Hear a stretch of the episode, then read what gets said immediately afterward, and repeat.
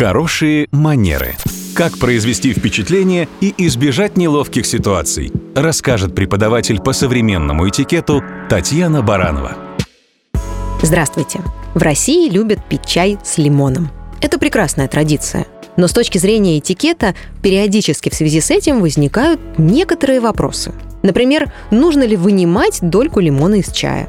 А отжимать лимон ложкой в чашке корректно? Интересно, что единого ответа на эти вопросы нет. Разные школы этикета в разных странах дают разные рекомендации по этому поводу.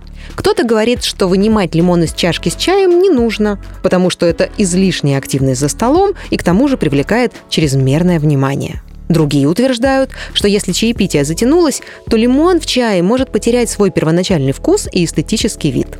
Поэтому его все-таки лучше вынуть. Но тогда встает вопрос, куда его потом деть? Если на столе рядом с чайной парой есть специальная тарелочка, на которую можно положить использованный лимон, то стоит поступить именно таким образом. С усердием отжимать лимон, конечно, не нужно. Лучше или просто позволить ему самому отдать сок горячему чаю, или слегка придавить дольку ложкой к стенке чая, но лишь слегка. Если положить использованный лимон на блюдце, то это создаст определенные неудобства при очередном глотке чая, когда чашка будет подниматься и опускаться на мокрое от лимона место.